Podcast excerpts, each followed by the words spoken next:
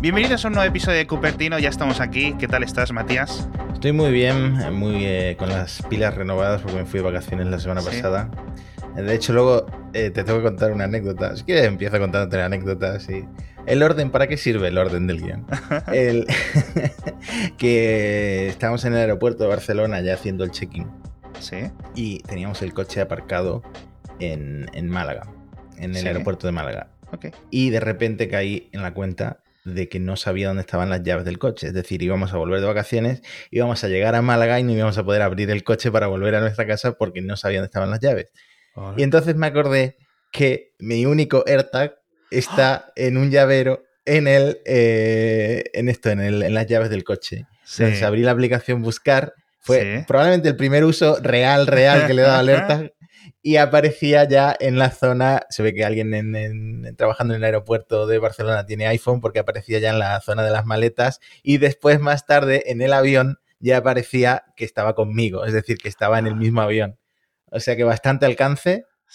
bueno, supongo que había más gente que yo con iPhone en el avión, pero mucho la, experiencia de, la tranquilidad que te daba tener el AirTag en ese momento. Y ya luego al llegar a Málaga, además nos dijo eh, la aplicación en qué maleta estaba. Solo había que acercarla una y a otra y te decía, pues mira, está aquí. Así que guay, esa fue la anécdota de las vacaciones. Qué guay. Es que al final los AirTags es lo que tiene, porque es en plan, es caro, son 35 euros, ¿no? Habíamos quedado que eran.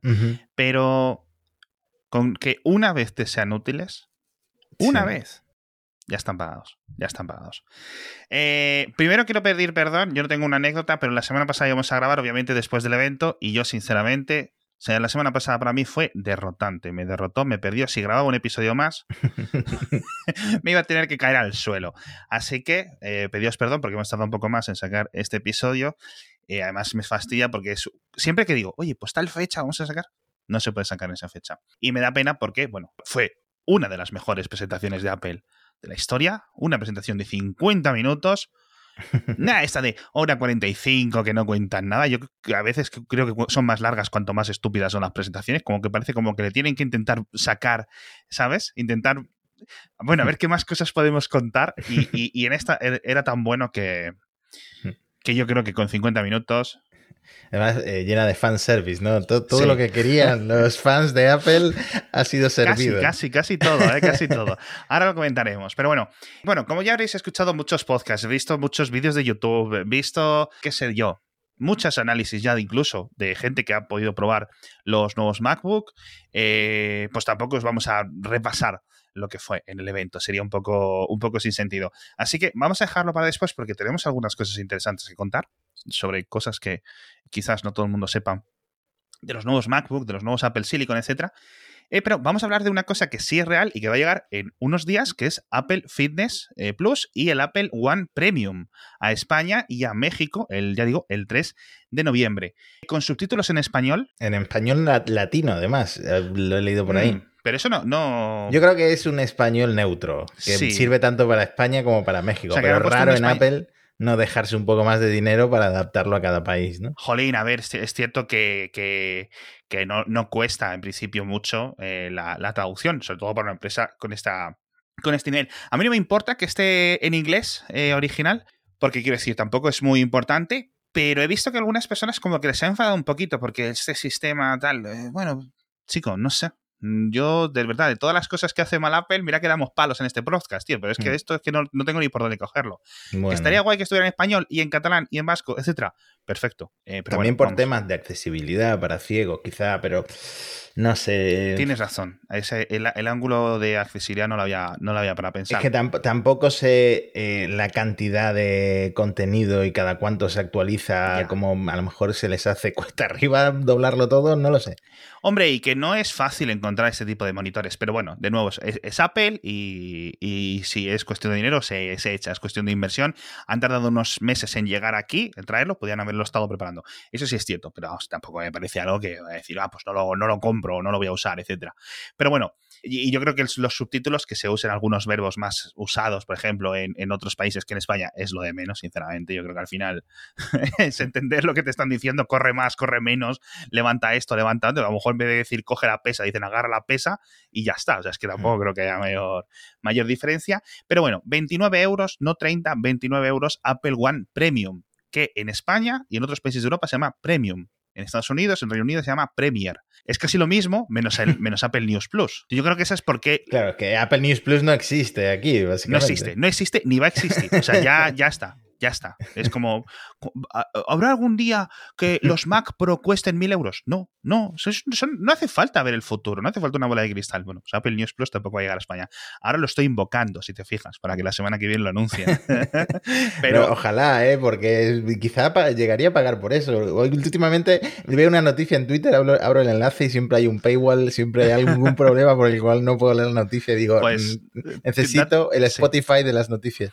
Date de alta en Twitter Blue cuando puedas, porque ese sí que, ese, sí que tiene buena pinta. Y obviamente viene con la gran ventaja que estábamos esperando muchos, aparte de incluir el propio Fitness Plus, viene con estos dos teras extra de almacenamiento compartido. Recordemos, es para seis cuentas, como el Apple One, ¿vale? Aparte de Apple Arcade, aparte del, del Fitness, aparte de Apple TV Plus, aparte de Apple Music familiar, tiene esos dos teras extra. Sigue siendo un poco de broma que Apple solo te permita tener como máximo 2 más 2, es decir, te mm. compras el almacenamiento extra de 2 teras y aparte con Apple One Premium consigues otros dos, pero chico, no lo sé. Hmm. Misterios de la vida, ¿no? Es decir, si ofrecieran 5 o 10 teras, la gente seguramente pagaría por ello, pero bueno. A ver, yo ya pago los 2 teras de, iCloud, 10 euros al mes. Al mes. Y, mm, bueno, ¿Y pagas Apple One? No pago Apple One. Eh, y la verdad es que haciendo cuentas, tengo Spotify, tengo un Spotify familiar, podría cambiarlo por Apple Music, pero luego no toda mi familia está en iPhone, no es lo mismo el Apple Music de Android, no, está tan integrado. No. Eh, no sé, no sé si me valdría la pena esos 30 euros al mes, pero a mucha gente entiendo que sí. ¿Y el fitness no te, no te interesa? La verdad es que el fitness en el confinamiento nos habría venido bien a todos. Ya ves, ya ves. Pero ahora que la cosa empieza a aflojarse con los aforos y tal, mm. el volver al gimnasio. Sí. El gimnasio como, como, experiencia social común, gente que va con su pareja, gente que va con un vecino, etcétera, o, para ver a la gente que ve allí, está guay. Pero bueno, esto certifica de todas formas que Apple no tiene en sus laboratorios una, una máquina del tiempo eh, en prototipo, porque si no hubieran puesto Touch ID otra vez en los iPhone 12 para evitar el confinamiento y hubieran hecho, eh, y hubieran sacado el Fitness Plus un año y pico antes. Pero bueno, yo creo que sigue, sigue siendo interesante. Me gusta mucho una cosa muy parecida a. Mm, a Fitness Plus, que es Supernatural, que no está disponible en Europa. Me gusta porque no lo he probado. Mm. Pero es básicamente Fitness Plus, pero dentro de unas gafas de Oculus. ¿Vale? Es un servicio de suscripción y dentro de tus gafas pues tienes monitores que te cuentan y que te hacen ejercicios, pero claro, mucho más videojuego, es decir, ah, no sé mm. qué, ¿sabes? Está muy guay, está muy guay. Tienen las dos partes, la parte más gimnasio tradicional y la parte más realidad virtual, paranoia guay. Está muy chulo fíjate que yo estoy en el otro lado del río, ¿vale? Porque yo hmm. tengo Apple Music forzado por mi mujer, porque mi mujer es de Apple Music y ya está, no Spotify no, no le entra. Yo tengo Spotify instalado porque en escritorio mi situación es bastante lamentable. Al estar yo en Windows, si quiero escuchar Apple Music porque lo pagamos, pagamos el plan familiar, ¿qué hago? Hmm. ¿Qué hago? Uso iTunes iTunes como los en Windows, que es, una tontería. Entonces, incluso tengo abierto eh, Spotify con anuncios a pesar de estar pagando. Muchas veces simplemente porque la experiencia de escritorio es mejor. De hecho, fíjate, muchas veces lo he intentado solucionar con la, con la versión web, con versiones web alternativas y no me acaba convenciendo. Así que nada, lo que he hecho los últimos días, que ahora lo contaré, bueno, voy a dejarlo para, para después, os dejo aquí el suspense, pero eh, yo creo que sí me va a eh, merecer la pena, una vez que ya considerando que pago los 20 euros de Apple One, el, el intermedio este, que tengo el TV Plus, que tengo el arcade, etcétera, subir y coger esos 2 terabytes extras porque mi mujer los tiene. O sea, Así que lo, cogeremos a través de ahí y al final pagaremos un poco menos. Para aquellos que, que, tengáis todo, la cuenta es muy sencilla. Si lo coges por separado, son 15 de Music, 5 de Arcade, 5 del TV, 10 de los Teras y 10 del Fitness. 50 euros, si mi cabeza no funciona mal. De ahorro. no, 50 euros en total, con lo cual si pagas 30, te ahorras 20 todos los meses. Ok. Que está bastante bien. Es decir, en cuanto tengas eh, los, los 10 teras y el Apple Music familiar, ya casi que te sale a cuenta decir, mira, lo pillo todo por un paquete y, listo. Pero bueno, ya digo, no tiene el News Plus, etcétera. ¿Sabes lo que me interesaría mucho? Porque justo eh, creo que escribiste tú en Gizmodo al respecto. Em, salió Pixel Pass, lo han llamado la gente de Google. Sí. Es básicamente esto, muy parecido, con los servicios equivalentes de Google, pero que cuesta más, cuesta como 45 o 55 dólares. Y a cambio de ese precio extra, cada dos años te dan un Pixel nuevo. A mí me parece un buen plan. Apple tiene una cosa muy parecida, pero creo que solo es en Estados Unidos, si no recuerdo mal. Sí, aquí creo que no existe. Aquí creo que no existe. No sé si está compaginado con las operadoras en Estados Unidos, pero tienes como una renovación. Pero creo que no es una renovación, una suscripción tal cual, sino como que a los dos años te recompran el móvil, en cierto sentido. Aquí es, yo te doy el móvil, un móvil nuevo cada dos años. Tú estás pagando todos los años, todos los meses 55 dólares, que es bastante, ¿vale? Cuando sumas 55 eh, por 12 ya son, ¿cuánto? Como 600 largos, 660 hmm. euros. Es bastante dinero, ¿no? Entonces, eh, bueno, sale a cuento, pero tienes un móvil nuevo garantizado, quieras o no, cada dos años. Así que no sé si podrías Apple sacar una especie de Apple One Max, ¿sabes a lo que me refiero? Sí. Y cada dos años un móvil. Y te quitas de las tonterías estas. Yo personalmente no lo hago, pero cuando veo a gente ahí mendigar cada septiembre y cada octubre, vendo iPhone, 128 gigas, bien cuidado, siempre confunda. Sí, claro, es que para los que hacemos eso eh, y sacamos cuentas, eh, te das cuenta de que, por ejemplo, Apple por el iPhone 12 Pro Max que yo tenía me ofrecía, si estaba prístino, me, ofrecía 600 euros. Mm, al, bastante hacer, es, ¿eh? Al hacer el cambio, sí, está bastante bien. Pensaba que me ibas a decir que en plan 250. Sí, pero yo lo vendí en Wallapop por 850. Entonces, claro, si, si tienes paciencia con la gente de Wallapop Mm. que es mucha paciencia, sí. Entonces tú te, te compraste el Pro Max, 1200 y pico. Sí, 1259. ¿Y lo vendiste por 800 cuánto? 850 un año después. O sea que, a ver, 410 euros. Eh, yo creo que un renting me valdría la pena si voy a estar cambiando de. Claro. si voy a estar cambiando de teléfono, sí. Sí, no, no, pero bueno, 400 euros por usar un móvil durante un año no está nada mal, por tener un móvil de ultimísima gama durante todo un año, ¿no? Lo que pasa que, hmm. bueno. Eh, bueno, yo creo que este sistema acabará llegando y acabará siendo el predilecto de un montón de, de gente, sinceramente, quitarse de problemas, igual que lo estamos viendo en los coches. De hecho, yo no sé cómo no está más popular no sé si es que han hecho estudios de mercado estas empresas y no lo han visto claro, pero, pero bueno. Por cierto, hablando de cosas que son, no sé si está ocurriendo ahora porque no me ha quedado muy claro la fecha, han sacado Apple como una especie de mini WWDC ahora estos días. Eh, lo han llamado Tech Talks y están ahí los desarrolladores, una especie de WWDC, ya digo, eh, en remoto, es decir, unas consultas, videollamadas, unas clases, etcétera, tutoriales, por decirlo de alguna forma, y ahí están. Así que, oye, muy interesante si esto Apple lo consigue mantener en el tiempo con según vayan pasando los años. Pero bueno, vamos a hacer una cosa, primero, que es hablar del patrocinador de esta semana y luego ya nos vamos, si quieres, a hablar del Apple Silicon. Hay tantas cosas que contar, hay tantas cosas que contar, y de los nuevos MacBook Pro y de Monterrey, etcétera.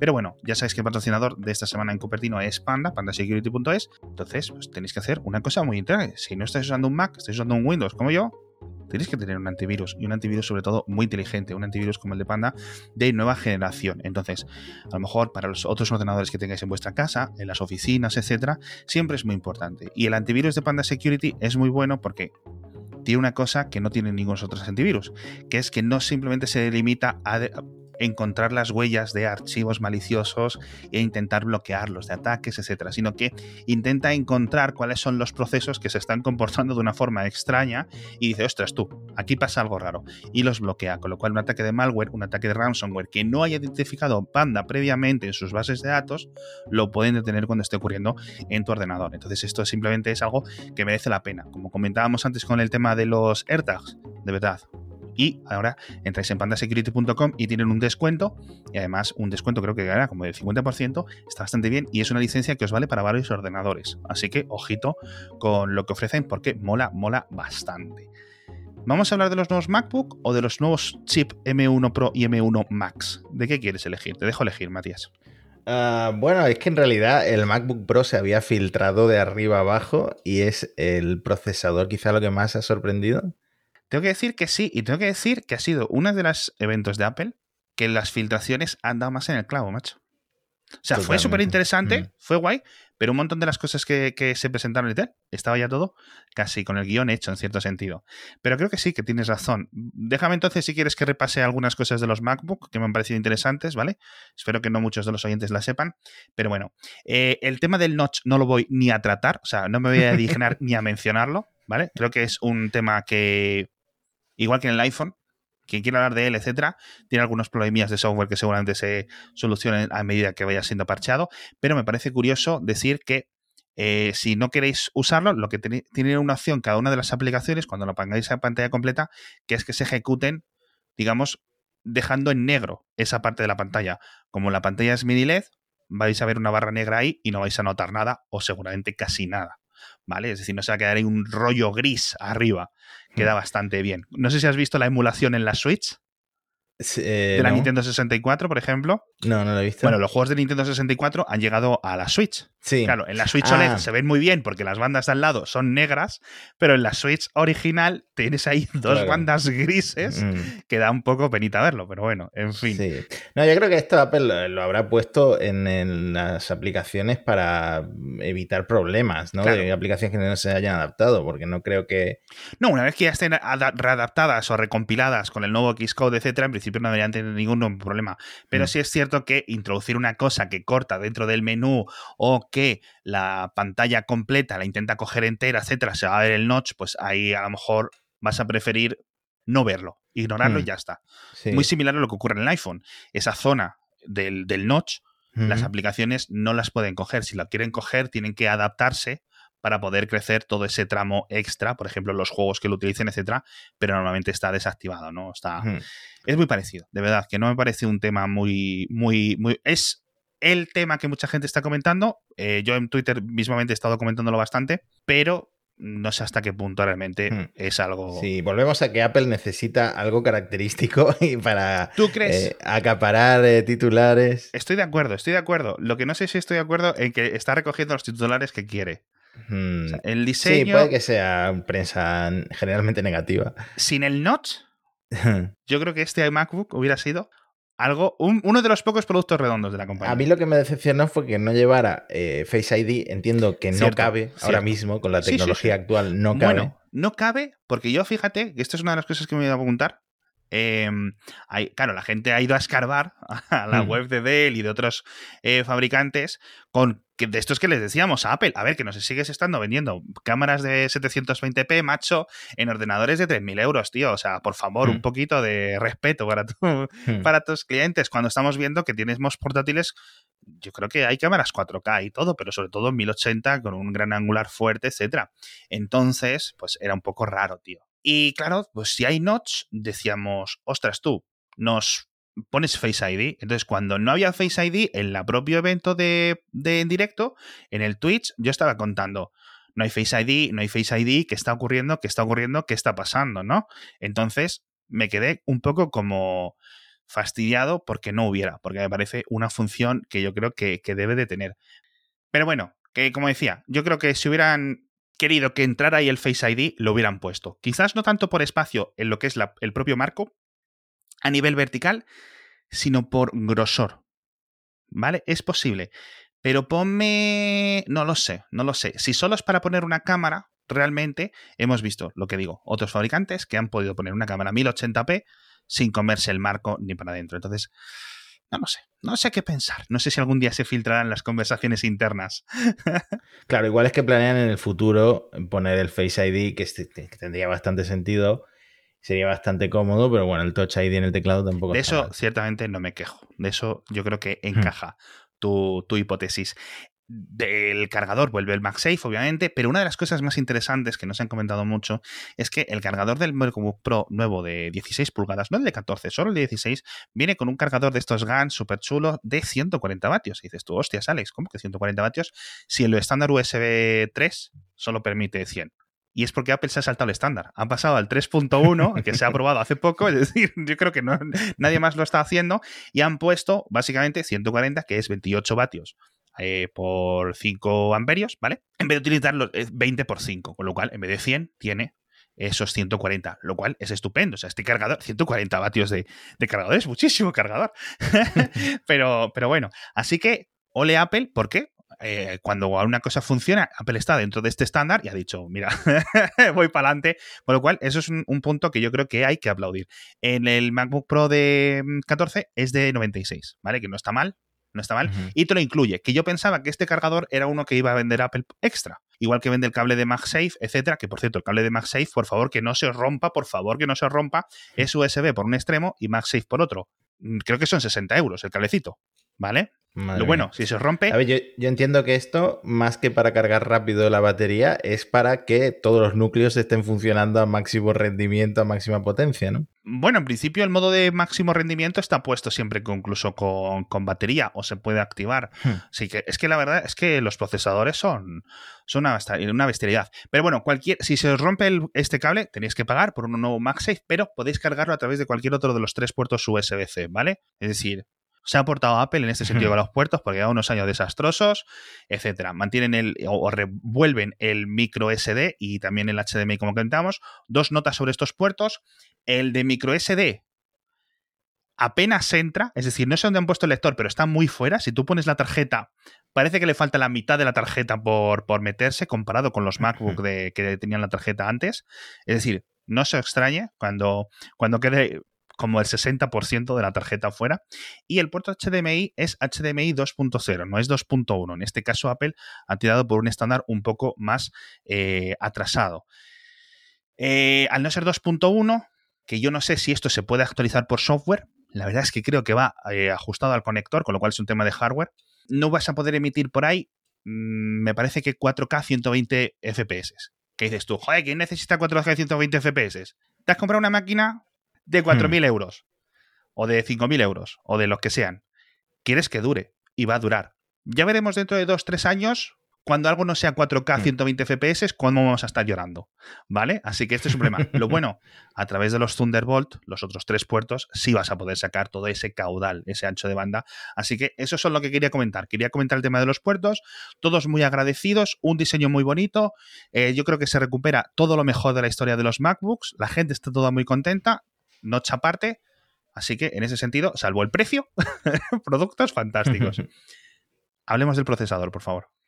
Bueno, los nombres eh, no eran los que ah, esperábamos. ¿no? era M1X. Bueno, pero el último, el mm. último, eh, por eso digo lo del rumor. El último rumor, sí, el último episodio de rumores previo al, al evento sí los contamos, el, modelo Max y el modelo Pro, ¿eh? ¿eh? sí, pero M1 Pro, ah, M1 Max, exactamente ese nombre creo, que, no se había dicho. así no lo dijimos, pero jolines, déjanos sumarnos un tanto porque vamos una racha con los rumores que telita, ¿eh? Telita, telita, telita. También un buen naming de, pues básicamente eh, son procesadores con muchos más núcleos que el M1 y por eso son mucho más potentes, porque de hecho si te miras el análisis de Anantec, que es que yo creo que es el más completo ahora mismo publicado, el, eh, sí, en mononúcleo, mm, los benchmarks no son tan distintos a los del M1, porque toda la potencia que tienen estos nuevos procesadores, pues va de cómo están diseñados con tantos núcleos. De hecho, en tamaño también crece bastante. Si tú miras la comparativa, el Max es un bicharraco importante.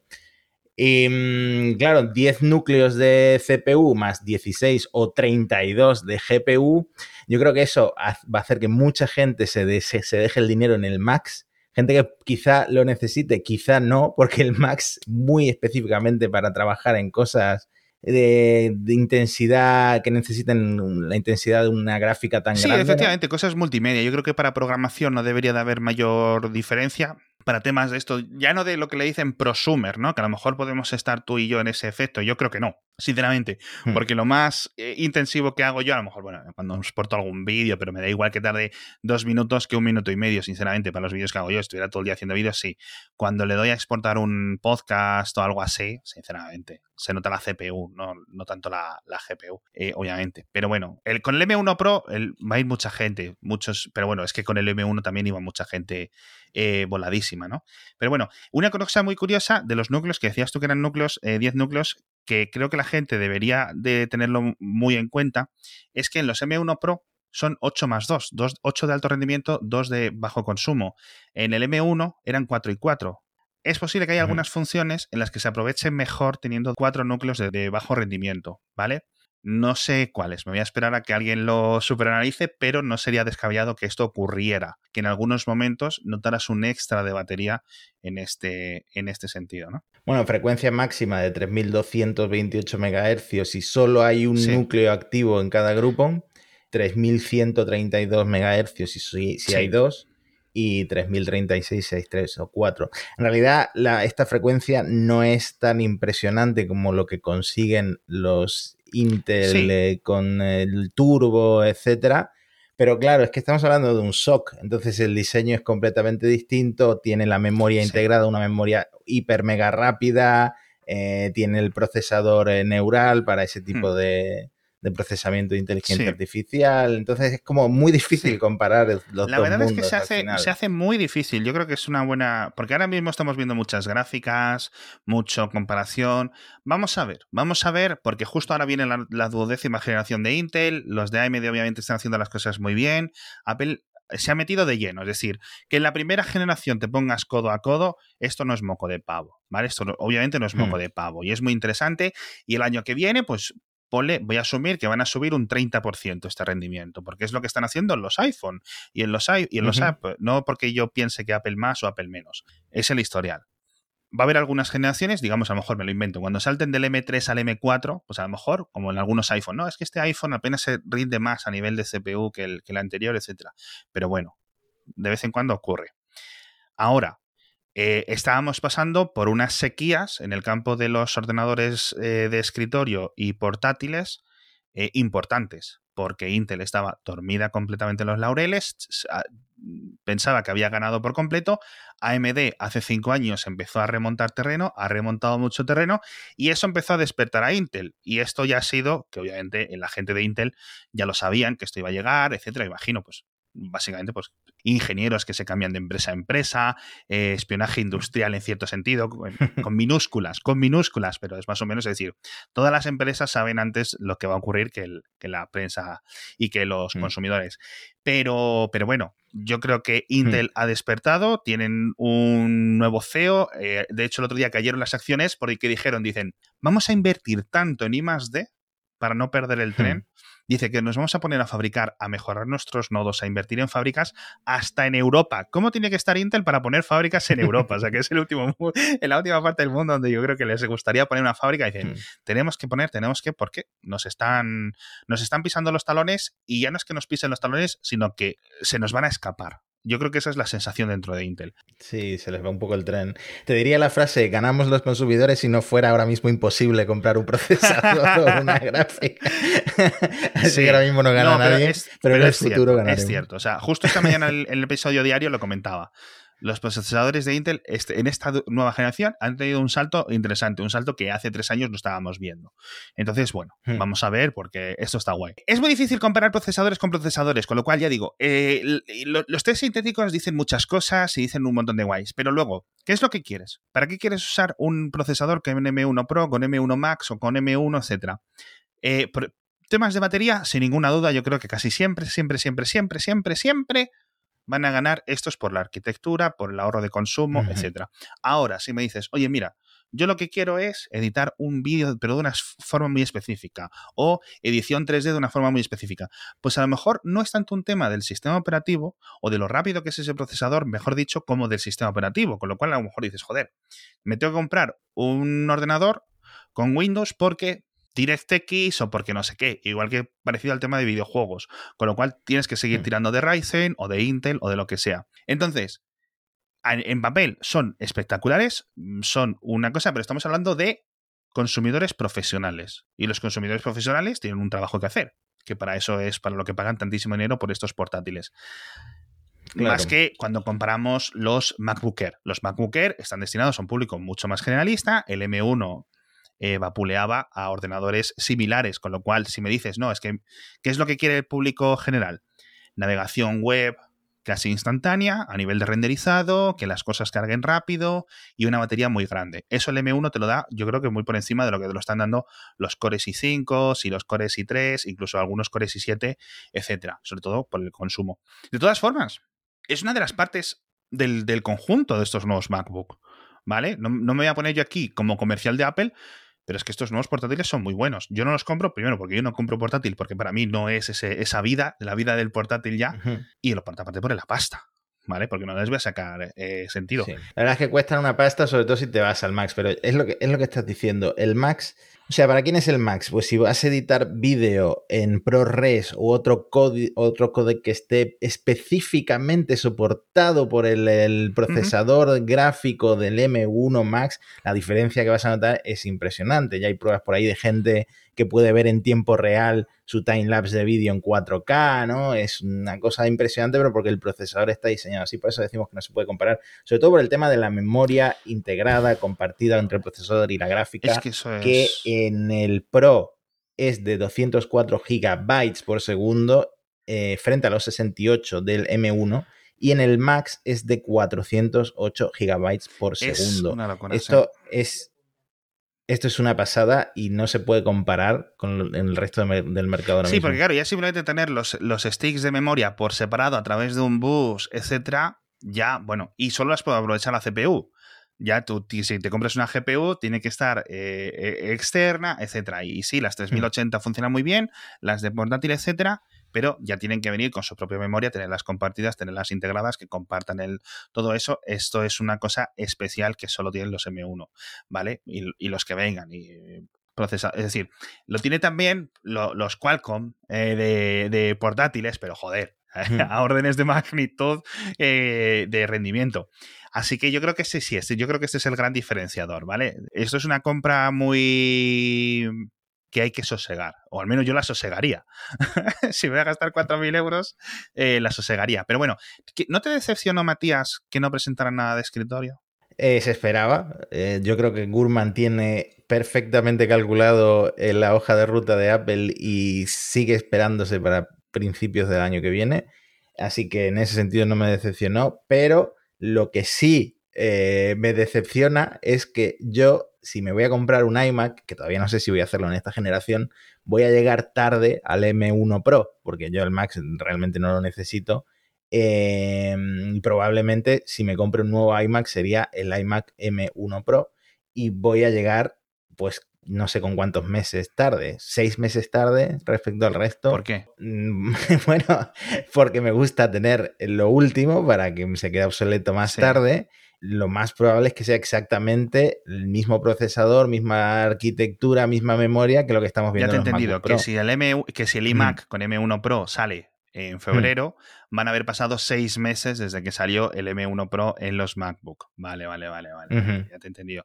Digo, pues si te lo compras el día cero, tienes un iMac desde el día cero. No entendía esos seis meses de, dónde, de dónde venían. Sí, es, es una queja, una queja, una queja sensata.